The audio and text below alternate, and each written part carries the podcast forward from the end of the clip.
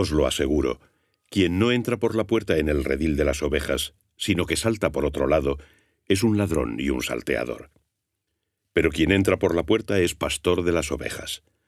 A éste le abre el portero, y las ovejas escuchan su voz. Llama a las ovejas propias por su nombre y las saca fuera. Cuando las ha sacado todas, va delante de ellas, y las ovejas le siguen, porque conocen su voz.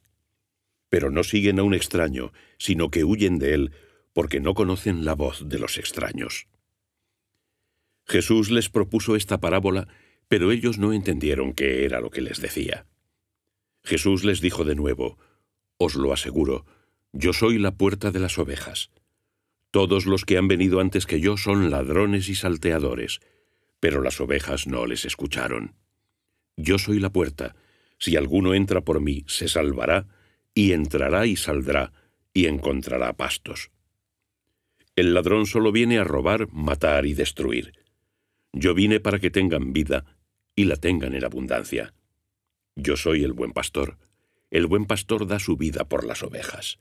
El asalariado, el que no es pastor, de quien no son propias las ovejas, ve venir al lobo, deja las ovejas y huye, y el lobo las arrebata y las dispersa, porque es asalariado y no le importan las ovejas.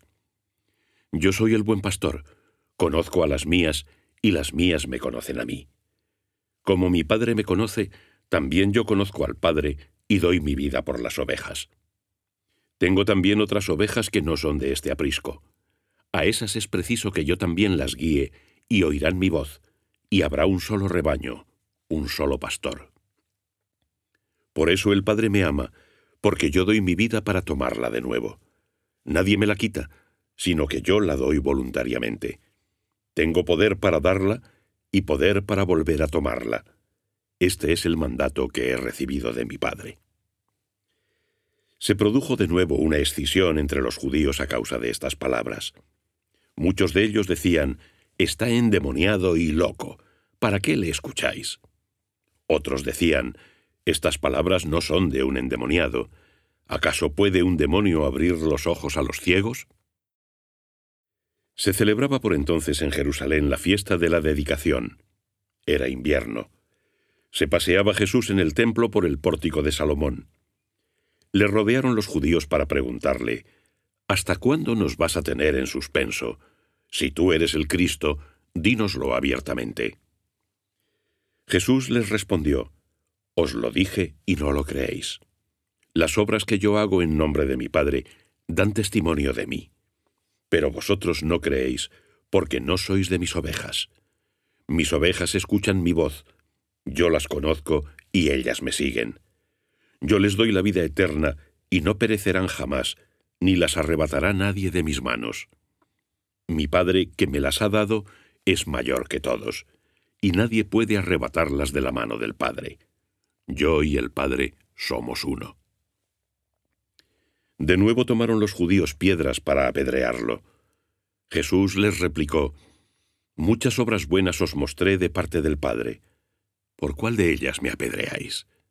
Los judíos le respondieron, No te apedreamos por obra alguna buena, sino por la blasfemia, y porque tú, siendo hombre, te haces Dios. Jesús les respondió, ¿No está escrito en vuestra ley, yo dije, dioses sois?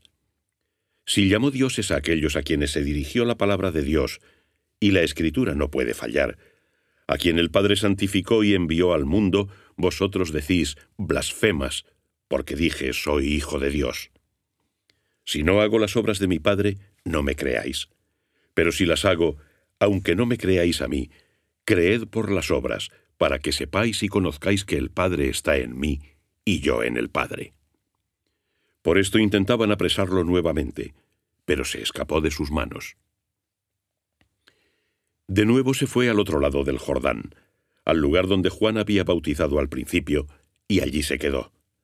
Muchos acudieron a él y decían, Juan no realizó ninguna señal, pero todo lo que dijo Juan acerca de éste era verdad. Y muchos allí creyeron en él.